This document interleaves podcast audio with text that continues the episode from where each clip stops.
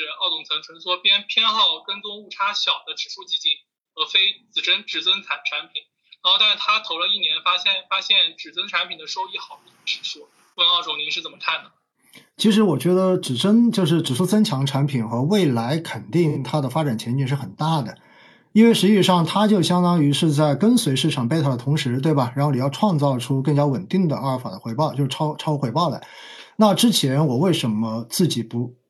比较愿意去选普通的指数基金，而不去选指数增强型基金呢？因为我觉得这是有一个模型或者说整个量化这一块的一个进步的过程。我自己在曾经哈，就是所买过的，我是比较早就开始做指数增强的投资，结果到最后你会发现，真的在经历了大幅的这种波动之后，有很多的指数增强基金到最后表现出来的结果不是一个增强的结果，而是一个相对而言更差的结果。所以在这种情况之下呢，我到后面我就情愿省心，因为最省心的方法就是被动，对吧？我不需要你做任何的主动操作，你就跟我跟着指数跑就好了。所以呢，这就是我为什么之前会跟大家去说，我会更推荐于纯粹的指数基金投资的原因。因为你要简单，那么就选择最纯粹的简单。当然，现在随着量化模型以及现在各家公司对于量化的这个资源的投入，我也相信未来当市场变得越来越有效的时候，哈，实际上呢，呃，随着模型越来越成熟之后，那么在整个中国市场创造出阿尔法的机会，现在仍然是有的。但是如果未来真的市场变得完全有效，或者接近完全有效，你会发现，也许指数增强真正能够创造出的这个增强效果，仅仅存在于什么？存在于高频交易，存在于纯粹的技术手段而实现的这种增强。你真正的在个股中间想要去寻找出这种增强的空间，也许这个机会也会变得越来越少。那实际上，我也看到有卖方的券商，然后过也总结了在过去的这几年，就是整个指数增强产品。然后整体的一个市场表现确实做的优秀的指数增强产品哈，还是在过去的这些年创造出了每年最高的，我看好像当时有接近百分之十的这种超额收益的。但是这种也是，呃，能否能够继续的延续，长期的延续下去，我觉得也有待观察。所以呢，站在目前这个角度，我对于指数增强产品的态度跟以前其实稍微的会有点调整，至少因为我看到了有赚到钱的。而不是像我曾经自己投的那个时候，基本上你看不到任何的增强效果，而且很多时候还会是一个拉低你的效果。嗯，想问问您，就是有在做这个自媒体的过程中，大概是一个什么样的心路历程？有没有一些印象特别深刻的故事？就是您自己的，或者是您听到关于跟基民朋友之间的一些故事，可以跟我们分享一下。嗯，其实做自媒体这个事情真的是无心无心之间做的哈，因为最早呢，在网络上面录音频。是因为在过去的这些年，有很多的渠道呢会请我过去讲定投的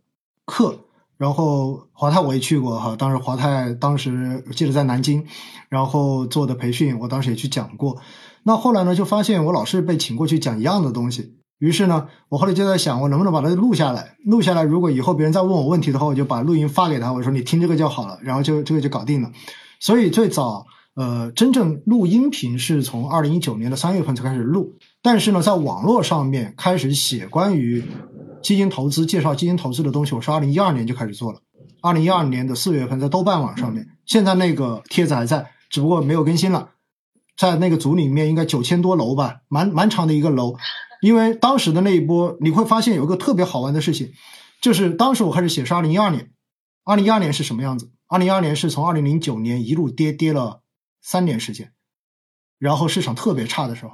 然后二零一九年是什么时候？二零一九年是二零一八年，然后上证指数跌了百分之二十五之后，所以你会发现两次我开始做这个事情，全部都是市场情绪特别差的时候，所以在那个时候你会发现你身边的人，你所接触到的客户也好，然后投资者也好，包括你身边的朋友，他对于股市、对于 A 股、对于投资这个事情是极度怀疑的。而作为在这个行业中间的人，我我对这种怀疑，其实我是觉得不对的。我觉得这个时候其实是你最应该去投资的时候。所以呢，基于这种想法，我在二零一二年的四月份开始写帖子文字的，在二零一九年的三月份开始录节目。那在这个过程中，其实也没觉得会怎么样，当时就觉得录个二十五集左右、三十集左右，把定投的事情讲完，哎，这个事情就算完了。结果后来呢，就发现你讲定投，大家问到了很多有关于基金基础的知识。因为有很多人对于什么是指数基金、什么是 ETF、什么是 ETF 连接，他其实根本就搞不清楚。于是呢，这个时候又开始录了另外一档，就是关于基金投资好简单。于是就这样子，大概到了二零二零年，疫情来了。疫情来了，我印象非常深的一个节点哈，就是当时疫情来了之后，呃，外围市场跌跌塌糊涂，我们在放春节假，然后后面第二天要开市了，大家都恐慌的不行，说金融危机要来了，说经济要崩了，然后第二天赶紧要跑路，对不对？我就记得那一天的前一天晚上，就第二天要开市前一天的晚上，我第一次做了直播，第一次哈做直播，然后音频直播，我还记得很清楚，因为没有环境，我就躲在洗手间里面讲了一个半小时。讲了一个半小时，当时跟大家一直讲的是什么呢？就是不要卖，不要卖，不要卖，没关系。如果明天真的跌了很多，大家赶紧买这个东西，没事的。结果后来二月三号，我记得很清楚，上午开市之后就跌了七个多点，八个点。中午收中午休市的时候，我在办公室又做了半个小时的直播，也是跟大家说不要慌，已经跌了这么多了，差不多就这么多了，该买了。所以呢，从那个时候开始做直播。然后后面疫情期间，我就发现，又随着市场的这一种上涨，然后投资者的热情瞬间瞬间就被激发了。所以我记得很清楚，我在疫情之前，当时我的粉丝大概四万左右。然后后面呢，疫情开始，行情开始起来，你会发现基本上粉丝每天涨一千多，然后咣咣咣，到后面就几十万了。于是呢，到了二零二一年的年头的时候，你就会发现。大姐也不喜欢听你的节目了，为什么呢？因为那个时候网络上面有更多的网红在跟大家教怎么买基金，有人教七天炒基法，对吧？然后小红书啊、抖音上面都各种就是这种育儿博主啊、美妆博主都开始教大家买基金了。这个时候我们这种人就不受欢迎了，因为我们在提醒风险。那时候我记得我在讲的就是止盈、止盈、止盈，然后在讲的抱团股。什么时候会爆的问题，大家都不爱听，因为这个时候大家都说哇，你看听那个谁的，买了一个星期我就赚了百分之五十，对吧？所以呢，当时也很烦躁，说实话真的很烦躁哈，觉得太浮躁了，觉得太浮躁了。好了，到了二零一二一年，呃，市场开始往下掉，这掉的过程中间呢，你似乎又发现，哎，这个时候又开始给大家做按摩，然后又不断的说啊，别慌，对吧？然后市场涨涨跌跌总是有有这个变化的，所以实际上我会。到后来开玩笑说，我总结了一个威尼斯威尼斯摆渡人指数，啥东西呢？就是我在平台上面的节目的收听量以及粉丝的增长量。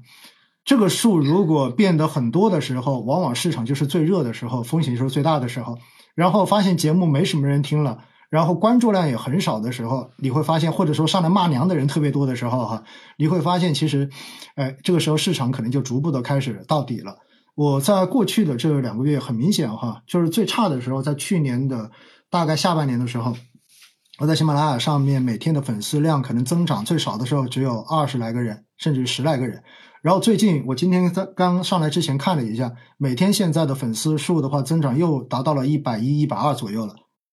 所以这就是一个市场明显回暖的信号啊。因此啊，我觉得做投资者教育真的是。真的是一件很好玩的事情，你可以非常直观的感受到投资者的情绪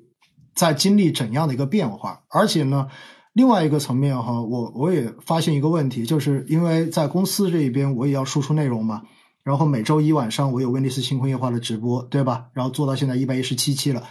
然后呢，在中间有些时候我会邀请基金经理来参与到直播中间做嘉宾。那什么时候我会邀请基金经理呢？一定是有很大的呼声，就是投资者。都想了解这个行业，那我就会请基金经理。然后事后就发现，凡属我请到基金经理过来做直播，这个行业一定到顶。就是他讲的这个行业，如果比如说军工行业的基金经理，他过来参上直播的时候是什么时候呢？就是二零二一年的一月份，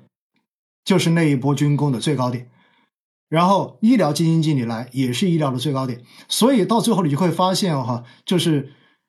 如果你硬。投资者的这个需求，来找到相应的嘉宾来上这样子的投资者教育节目的时候，那么往往它也是一个非常明确的反向指标。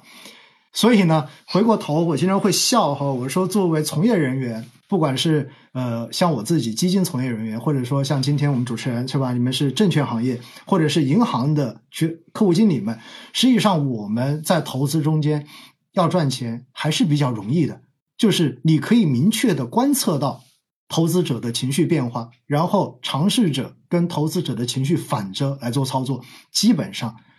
投资获胜八九不离十。这就是我最大的感悟。当然，还有一点呢，就是做投资者教育哈，我还是觉得一定得坚持，一定得坚持。因为越是市场不好的时候，我觉得你能够持续的去告诉大家，其实市场在发生什么事情，这种陪伴的重要性，远远超过在市场开始向上的时候，你拼命的跟人家说现在可以买买买，